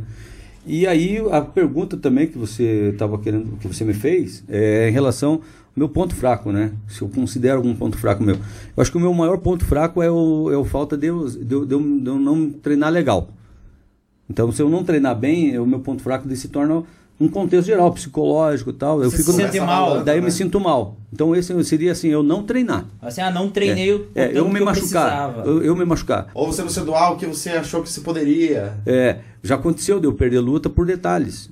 Entendeu? Poxa, mas eu, eu até cheguei pro meu grão-mestre, falecido Rubens, e perguntei para ele: o que está acontecendo? Perdi uma, perdi duas lutas já. Ele falava assim: é que você não está fazendo isso aqui, que é a escolinha. Você fazia, eu treinava saco, batia pancada, saco de areia, corria na rua. O fazia- básico que funciona. Esse é o básico que funciona. Feijão com arroz. O, o básico. É, é, é- Correr é- atrás de galinha, comer ovo cru. treinar, treinar a parte de manopla, taipads, treinar a escolinha, pegar a escolinha. É, tanto é porque os russos treinam muito escolinha, os americanos treinam muito escolinha, Portugal treina muito escolinha, entendeu? A Europa é, é avançada em escola e, o Brasil é muito mais agressividade, muito mais coração. Dá para perceber aí nos, no, no UFC. Porém, hoje nós mudamos esse instinto. Pegamos o instinto de, de, de agressividade com técnica e com E dessa galera aí do, do, do UFC, que hoje tá mais. O esporte de luta bem difundido, né, nos últimos anos. Sim. De quem é dessa galera aí que você tem contato, que você é amigo, que você teve história junto? Ah, o Marcos Rogério Pezão, né? Ele É tá isso pra, que eu ia falar. Tá pra acontecer de vir em Guarapuava, já veio várias vezes, né? Ele faz uns, uns camping aqui em Guarapuava. Daí ele treina com a América Top Team nos Estados Unidos, onde eu já tive vários né, é, é, contato com eles lá para ir, talvez embora lá para os Estados Unidos, né? Tive várias propostas já. Podia convidar ele quando ele vir pra cá pra ele vir dar uma entrevista Com pra nós certeza, aqui. com certeza. Será? E ele venceu Já agora, pensou? um mês atrás, um mês, 40 dias atrás, ele venceu. Venceu. No UFC? No UFC. Venceu no UFC. Pegou um cara de 2,1 metros e um de altura lá e mesmo assim venceu os três rounds. O Célio, uma coisa que tava em dúvida aqui, a gente falando do UFC. A gente vê essa galera assim como astros do, do esporte, de, diferente, igual fosse um astro do futebol hoje, né? E na tua época, com que a gente vê que os caras assim monetizam muito bem hoje, ganham muito de patrocinadores, ganham da luta também. Como que era na tua época? Você ganhou muito dinheiro lutando, ganhou pouco dinheiro? É isso que Como é que você fazia se pra rico? viajar? Você falou, ah, eu lutei na Itália, né? Lutei em vários países, fui pra Tailândia. Se- Como é que você juntava os dinheiro? Ou tinha uma galera que falava assim, ó, sério, eu- você vai lutar, eu vou... E o Mas, Mundial, ah, tipo, era um prêmio grande? É, como é que é isso? Tudo pago pela, pela CBKB pela WACO, pela WACO Mundial. Então, quando você é um campeão, o campeão ele tem essa é, prerrogativa de você ser desafiado e ser pago e ainda você, mantendo o título, você tem uma bolsa de 10 mil dólares, 5 mil dólares. Mês. Não, não no, pro evento. Enquanto, ah, Por evento. Então não é, não é no kickbox, assim, ele não é um valor igual no UFC hoje, que é de, conforme você vai ganhando, eh, você ganha lá 200 mil dólares, 500, 1 milhão, meio milhão de dólares. Então, mas no Brasil você pode ganhar 1 milhão de dólares. Se você ficar aqui e não investir, você vai gastar, vai gastar, vai ficar morando aqui, você vai, esse dinheiro vai embora, vai pro ralo. Você quer ganhar dinheiro como atleta, como lutador de ponta, é ir embora para outro país, porque lá você é valorizado. aqui entendeu? no Brasil. Aqui não. Aí você fala Guarapuava. Como é que Guarapuava me vê como um campeão? Me vê como um campeão. Mas politicamente falando, né, eu tive sim ajuda é, de vários gestores, prefeito, prefeito, vamos falar assim, porque partir mesmo hoje do, do poder público é, um investimento a fundo por parte de vereadores, vamos falar assim, de buscar mesmo trazer recursos direcionados ao esporte, eu desconheço. Tanto é que nós temos a pista de, a pista de atletismo hoje, né, que poderia ser referência hoje na região, foi inaugurada agora de, se não me falha a memória, de Cascavel. Né? Mas a nossa está aqui, ela é oficial. Ela precisa é, a pista ser emborrachada, ela precisa ter os equipamentos lá para a molecada treinarem, sabe, de atletismo, tudo voltado ao atletismo. Precisa de um vestiário ali mais próximo à, à, à pista de atletismo. Fazer aquilo ali um, um centro olímpico. Quando, quando, você ganhou, por exemplo, o Mundial ali, né? É, mudou alguma coisa de vir patrocinador para você? Você monetizou melhor, ganhou mais dinheiro lutando? Não, eu na verdade o, o que eu conquistei foi para me preparar. Então assim, tipo você, meu, meu amigo me ajudava com um quinhentão, uhum. você com 200, ele com 200. Era tudo meio que tinha que se virar. Meio que se virar, né? Então dizer assim, você teve um teve um momento, sim, é, eu não, não, não, não, vou cometer aqui de repente é, falar de um e deixar de falar de outro, mas assim teve momentos que eu fui patrocinado para aquele momento, pra, só para aquele, aquela, aquele evento, não diretamente como atleta, reconhecido como atleta, você vai ganhar só para treinar. Mas o próprio Brasil. É isso que eu falei, exatamente. O Brasil ele tem essa, esse problema sério, infelizmente, de, de você ter grandes talentos. O Guarapova é um celeiro de atletas. Hoje eu quero usar todo o meu conhecimento para é, me infiltrar nas escolas como palestrante para as crianças, jovens e adultos mas mais jovens e crianças. Por Tem uma história, Célio, que eu, eu, até não vi direito, mas vi em outro canal de comunicação, acho que foi no Agita, mas você falou que estava numa escola no Pinhão, que tinha uma sala de aula que só tinha é, uma galera que tinha... De alta preclusidade. Isso. Isso. Quando até boa. É, aconteceu esse fato e, e, isso me marcou bastante também. Entre outros, né? Tipo, no próprio...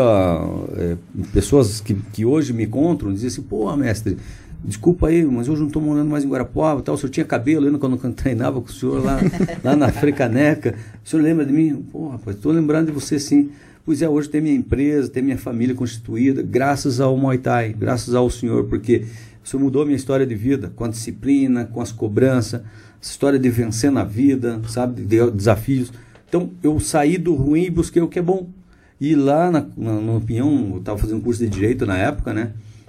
fazendo faculdade de Direito e eu fui dar uma palestra. Eu fui junto com os. Na verdade, fui lá dar meu testemunho. Como eu falei, eu não sou palestrante profissional. E fui dar meu testemunho. Cheguei lá e nessa sala, que o pessoal tinha terminado o ensino médio, fizemos a propaganda, eu falei de mim e tal. Falei, ó, tô fazendo faculdade de Direito, né? Espero encontrar vocês lá e no ano que vem e tal. Beleza, a diretora gostou, isso já era 10 e meia mais ou menos da noite, 22 e 30 quase no finalzinho já de, de aula. Aí ela falou, viu, dá para você ir numa outra sala comigo? Falei, claro, vamos lá. Fale com a coordenadora dela. Falou com, com a coordenadora, a coordenadora falou, ah, então enquanto eu vou distribuindo o panfleto aqui, você vai na outra sala com a diretora. E eu fui. Daí chegando lá no meio do caminho, ela me fala, né? Olha, eu só não sei como é que eles vão te, te, te receber, porque é uma sala que talvez não te conheça, de alta periculosidade. Um está respondendo por homicídio, outro respondendo por furto e tal, e aí vai. Eu falei, não, fique tranquilo, deixa, deixa com nós. Daí lá eu fui diferente na minha, na minha fala. Lá eu não fui lá para dizer, olha, eu sou um caminhão de não, não. Lá eu já mostrei o caminho do bem, o caminho do mal, o que, que vai acontecer, quais são as consequências. O que, que você tinha passado. É, pô, você vai, vai escolher esse caminho, muitos amigos meus escolheram esse caminho. Um tá morto, o outro tá com. Pego, é, é, tá vegetativo em Curitiba. E, então teve amigos que eu perdi no meio da coisa errada. Entendeu? Se eu tivesse seguido o caminho deles, eu também estaria no mesmo mais caminho. Um. Era mais um. Então, vocês têm escolhas para fazer, pessoal. E aí, pô, assina minha camiseta e tal, saí de lá sendo aplaudido, né? Tirando foto e tudo. Passado um tempo, alguns anos, eu fui no fórum ver um negócio do meu irmão, de um processo lá, e aí meu irmão faleceu por erro médico, tô lá eu lá esperando, e chega um piada de terno e gravata e fala, senhor Célio Rodrigues, falei, sou eu eu quero, o senhor vai lá no Pinhão, né? Falei, ia lá, vou lá de vez em quando, sempre fizemos eventos já lá, tudo. Então, quero lhe agradecer. Eu sou, lembra da sala, tal, assim, assim, assim. Falei, lembro da sala, mas não lembro de você. Pois é, eu quero lhe agradecer, nunca tive oportunidade. Hoje eu estou no quinto período de direito, paguei a minha dívida né, com o Ministério Público E hoje estou no quinto período de direito e estou fazendo estágio no fórum. Quer dizer, naquela época, hoje já está formado, com certeza, seguindo carreira. Mas aquilo para mim foi, um, foi uma vitória. E entre outras vitórias que de pessoas que me encontram até hoje.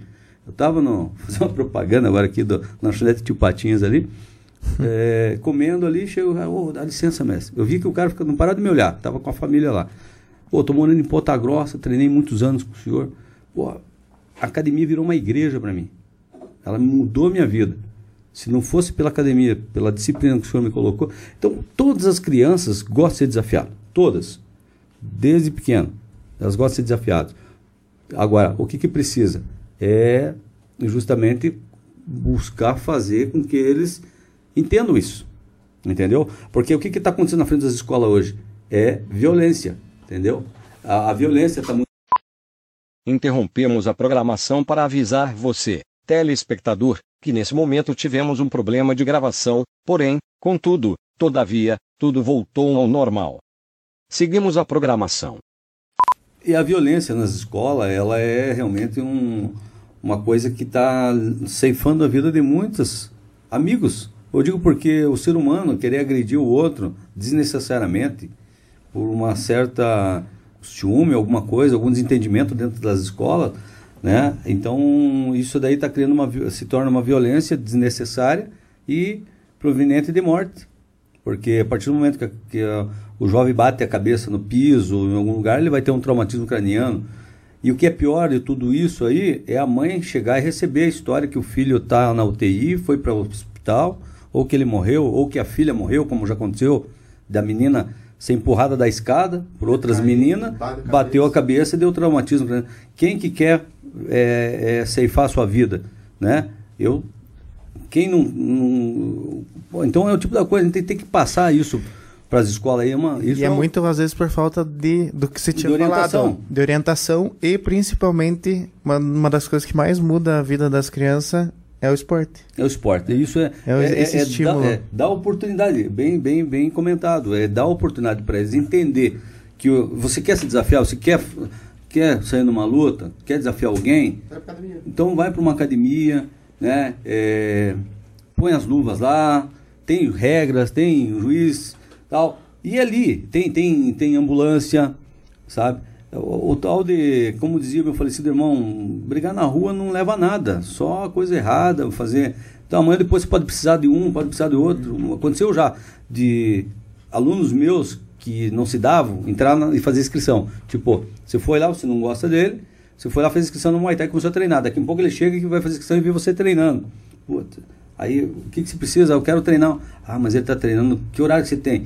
Então, de repente, vocês se encontrarem e um ajudar o outro no e treino. Viu, mas mais do que tudo, mas mais do que isso, assim, acho que em todo em qualquer esporte, você tem ali a orientação do professor, mestre ou treinador de que você ele, ele te coloca numa linha mais correta. Sim, é Qual, em qualquer é, a disciplina. É, né? Os mandamentos então, tipo, reza assim. É, do Muay Thai, por exemplo, é, respeitar a natureza. O que, que é a natureza para nós? Nós dependemos da natureza.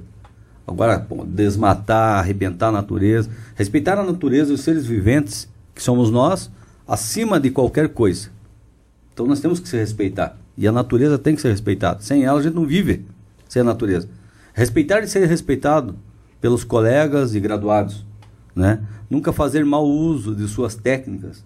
Ter a mente sempre iluminada com pensamentos de sinceridade, honestidade e ajuda ao próximo, ajudar o próximo. Honrar pai e mãe como se fosse rei ou rainha é bíblico. Né? A lógica, no finalzinho lá tem, né? Sorrir para o inimigo enquanto não puder destruí-lo e morrer lutando, matar para não morrer. Por quê? Ah, morrer lutando. Dia me perguntaram, por que morrer lutando, matar para não morrer? Não é forte isso? É forte. Mas numa guerra, por exemplo, nós estamos aqui tudo na paz. Daqui um pouco vem uma guerra, do nada. Né? Morrer lutando, eu tenho que ir para a guerra, né? matar para não morrer. Então eu tenho que matar para que ele não me mate. As intenções tuas não são as mesmas que o deles, exatamente. né? São bem... E por que, que eu tenho que matar lá para poder para defender quem? O meu país, defender a nossa sociedade. Você ama, né? É, que é a nossa pátria. Então existe isso. Não fui eu, não foi você que criou. Ela já existe. Primeira Guerra Mundial, Segunda Guerra Mundial, terceira, e Que tá rolando. que tá, ro- tava rolando, exatamente. Mas é legal de você falar dessas Guerra coisas. política. viu? É legal de você falar essas coisas, porque, tipo, é muito difícil, assim, é, é- precisava ter mais palestras desse tipo. Existem filmes de, lá, de, de, tipo, de luta. Karate Kid, você tá falando? Karate Kid, Rock Balboa, aquela menina de ouro. Cara, você já assistiu Já. esses vídeos? Cara, esses filmes são, tipo assim, são aprendizados magníficos, né? E- E, só que essas coisas que você tá falando aqui pra nós, aqui não pode dizer, cara, já é tipo, É. Eu, pra galera que tá assistindo em casa, meu Deus. É, eu, eu, eu tenho outros mistérios aí que eu tive que me deparar quando fui para Tailândia. Eu não falava inglês, não falo. E eu nunca imaginei que eu ia chegar lá. Eu pensei, pô, vai ter entrada de intérprete e tal. Eu cheguei lá, não tinha ninguém, nem no aeroporto. Para eu chegar até onde eu tinha que ir, foi um. Então é uma história para o segundo. A segunda oportunidade e, e aí eu contar para vocês e a volta foi pior ainda porque daí na volta eu também o voo já não existia mais eu nem sabia disso daí eu desci, desci em Frankfurt. E lá eu fiquei estacionado lá, o voo foi embora, porque eu tinha que fazer eh, escala ali em Frankfurt. Não, eh, em Munique, aliás, desculpa. Daí o voo da Varig já não existia mais naquela época, porque daí tinha falido a Varig e eu tinha minha passagem na da Varig. época. É, na, na crise, né? E eu Ah. não sabia, porque lá eu não tinha contato mais com o Brasil. Então lá o meu foco era treinar. E uma das coisas que eu sempre fiz foi focar nos treinos. Então, questão de família, eu sempre deixei de lado, questão sentimental. Eu, é por eles que eu lutava, é pelas minhas filhas. É saber que eu tinha, que- tinha que zelar pela nossa. Porque assim, a minha filha não podia chegar e dizer assim, num programa, pô, meu pai perdeu, ah, o teu pai levou um pau. Então eu não queria que ela chegasse na escola e falasse. Era, uma, era, era um risco, Sim. né? Então, eu Você sempre. queria também se mostrar o, Super protetor. o, o- É, tipo, você ser um exemplo. É, eu na acho família. que, acima de tudo, olhar para as pessoas na rua e dizer, pô, parabéns. Que massa. Você. E é o que hoje eu estou colhendo. O- Tudo que eu plantei no mundo. Não é questão financeira. A questão é. É, eu sou grato a Deus, grato aos, voc- a quem torceu por mim, sempre. Até os que torceram contra, que fizeram eu ficar mais forte. ainda. tá agora. É, porque é através dos contra que eu sempre falei, não, então, né? Ô, vou sério, vou fazer uma pergunta aqui. Pode fazer. É, tá, você teve essas tantas vitórias, você é o cara campeão mundial. E as fraturas, o que, que, o que, que você quebrou aí? Que- Então, eu, na o que verdade. que quebraram, é né? É, na verdade eu tive pontos na cabeça, supercílio e tal, mas quebrar mesmo foi o nariz numa luta que eu quebrei, é, luta interna. Nas lutas profissionais, eu nunca quebrei nada. Nunca trinquei, nada? trinquei já o dedinho uma vez e tal, o minguinho, mas nada que, que tipo assim, me afastasse da luta, não. Ah. O nariz sim, quebrou, aí eu pensei assim, eu fui e arrumei. Daí eu tinha que ficar 90 dias parado, mas eu fiquei 25 dias parado. E fui treinar. E aí o cara deu um. Já te desarrumou ele. É, e eu não tinha, eu era leigo Meu na época. Deus, mas. É, eu era leigo na época, ele ficou deslocado. Antes de voltar embora para Guarapuava, ele ficou deslocado. Eu falei assim, ah, um mês depois eu fui no médico. Ele falou, isso, se tivesse colocado na hora, tal, tinha resolvido. Então faz o seguinte, agora vamos ter que fazer de novo cirurgia, você vai ter que gastar tudo de novo, vai ter que quebrar. Eu falei, então deixa assim, doutor, por enquanto. Não estava me incomodando. E ficou. Eu falei, ah, logo, logo alguém quebra de novo, né? e eu daí coloco no lugar e me economizo uma grana, né? Mas isso não vem acontecendo. Daí fui lutar um mundial, é, mundial é, na Áustria. Aí peguei, na terceira luta eu peguei um turco, ele deu uma giratória. Em vez de ele girar ao contrário, né? Pra pegar aqui, pra quebrar, não. Filho da mãe, ele girou, pá, bateu aqui, amassou mais ainda. Não quebrou, cara. Ele me amassou o nariz. Mas tudo bem. Falei, putz, daí perdi por pontos a luta ali e tal, daí não consegui seguir. Eu tinha que fazer mais duas lutas para ser campeão na época, né? Mas era, era, era final de ano, luta mundial, amador, com capacete e tal, né? Que é o mundial que é pros ranking, né? Eu, eu ganhei o- a vaga porque porque eu era o campeão na categoria. Né? Tanto é que depois o que foi campeão lá me desafiou, daí eu mantive o título em cima dele. No profissional daí. Sério, você trouxe um- uma lembrança pra nós? Pedi pro Du trazer aqui pra gente. O que, que é? Conta pra nós o que, que é a história É dessa. uma, uma, uma medalha, Cara. na verdade, né? Ela é, Nossa. ela é do, do sul brasileiro de kickboxing, né? Essa aqui é bem antiga já, antes de ser campeão do mundo. Então essa é uma medalha aqui que fica aí para nos arquivos de vocês, hein? Isso vai Tá. ficar com. CBKB, Confederação Brasileira de Kickbox. Tudo que a gente ganha, a gente vai deixar aqui no cenário, vai no fazer cenário. parte, vamos decorando. A gente já ganhou os negócios, o presentinho do Kister ali, a pedaleira, da Nathalie, É, do Juninho Desenho, o copo ali, e a medalha vai ficar fazer parte aí também agora. Essa Bacana. pedaleira aqui, ó, do, do Kister lá. Juninho Kister. Ah. Do Juninho Kister.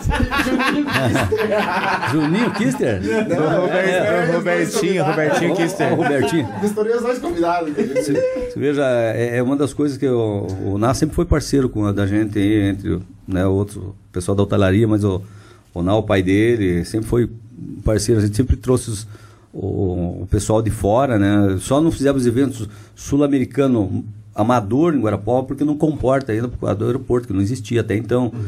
Agora existe o aeroporto para vir a delegação, algumas pessoas de fora, né, para vir prestigiar Guarapuava. Deixa eu dar uma olhada aqui.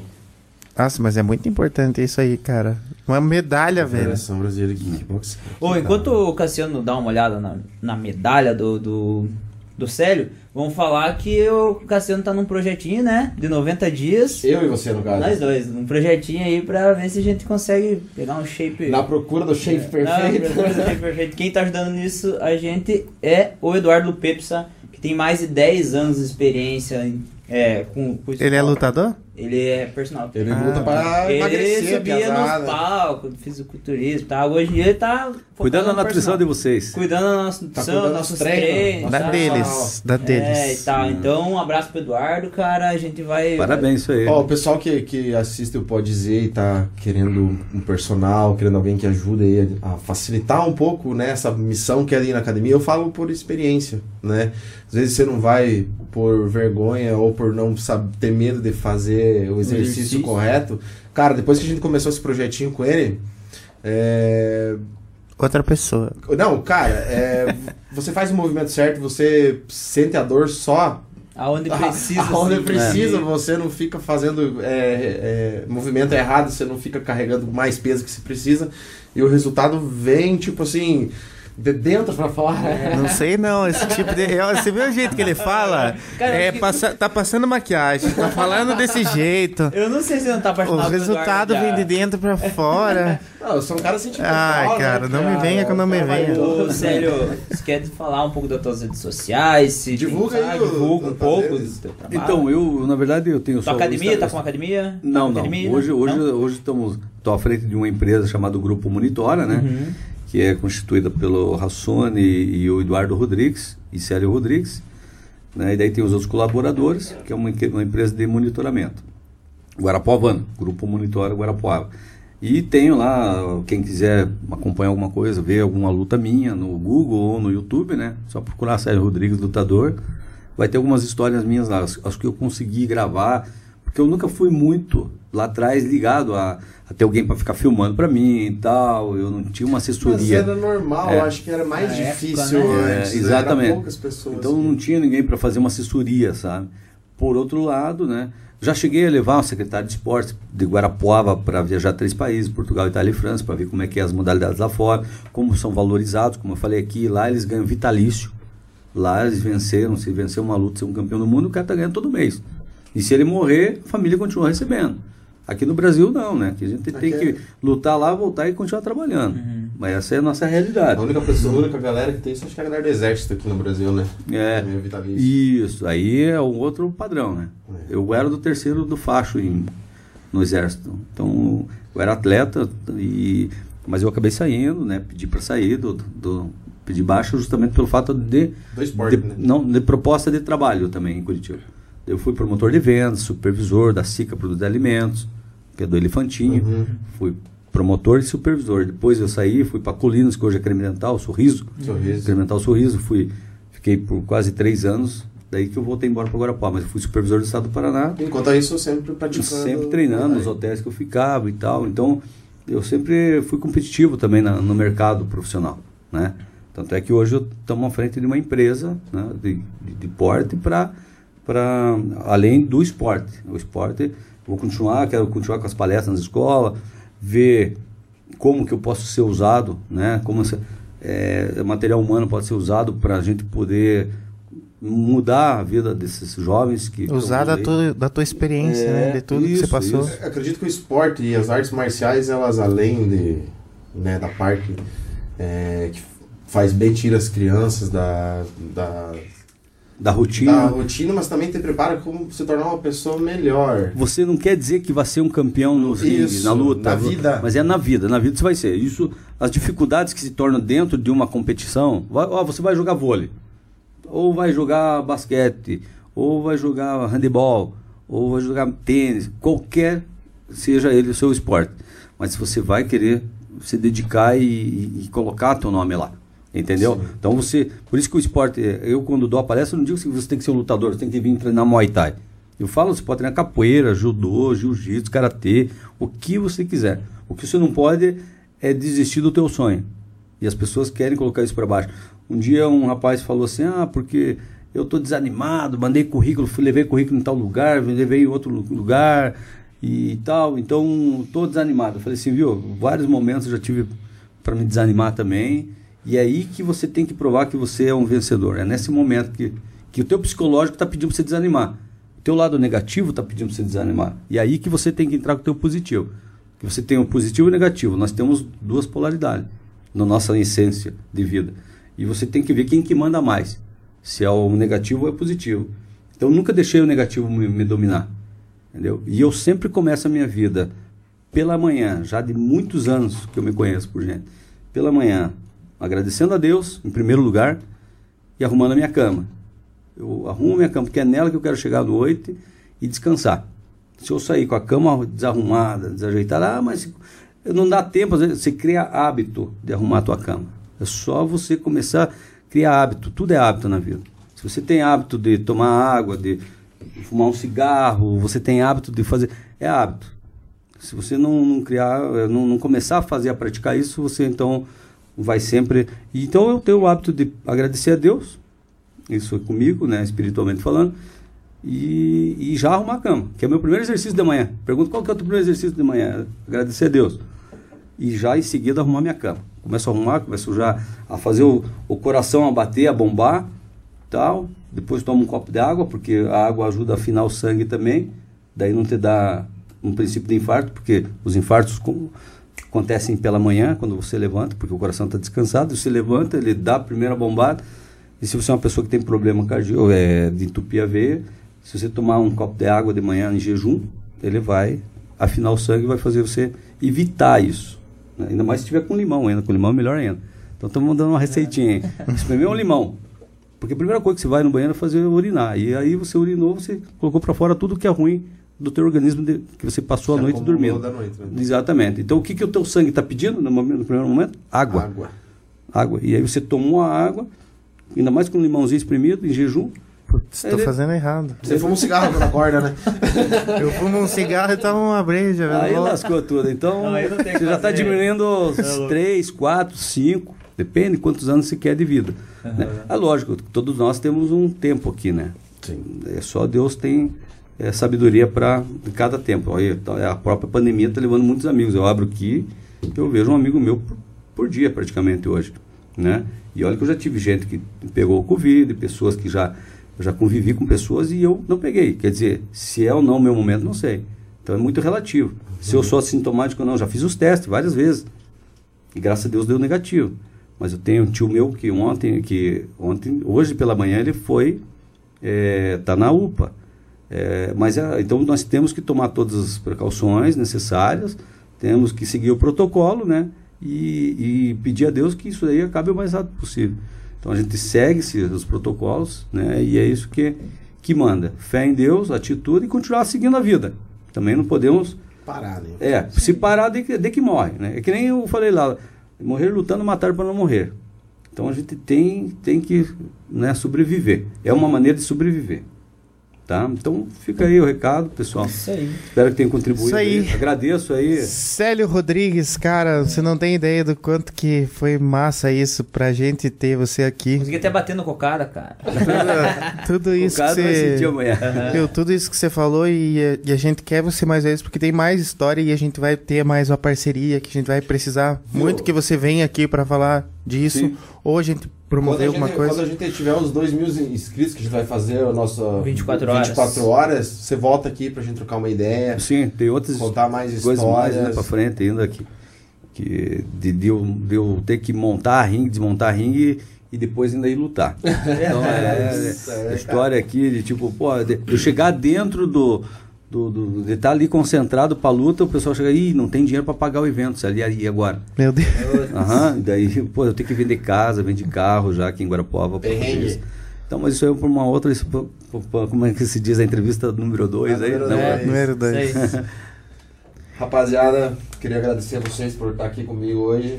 Antes Isso de aí. a gente encerrar, fala das nossas redes sociais, Ah, né? é. Pra galerinha Ó, seguir. além do nosso canal principal, que é esse do podcast, a gente tem o, o QG do Pode Dizer, que lá a gente vai estar postando é, outros conteúdos, né, que a gente vai desenvolver a partir... A gente já está desenvolvendo, na verdade, já tem receita lá, a gente vai fazer a nossa parte de acompanhamento. Tá tendo um monte de coisa lá. acho Vai estar rolando. Quando você vê a hora que esse programa for tá ar, já vai ter mais coisas.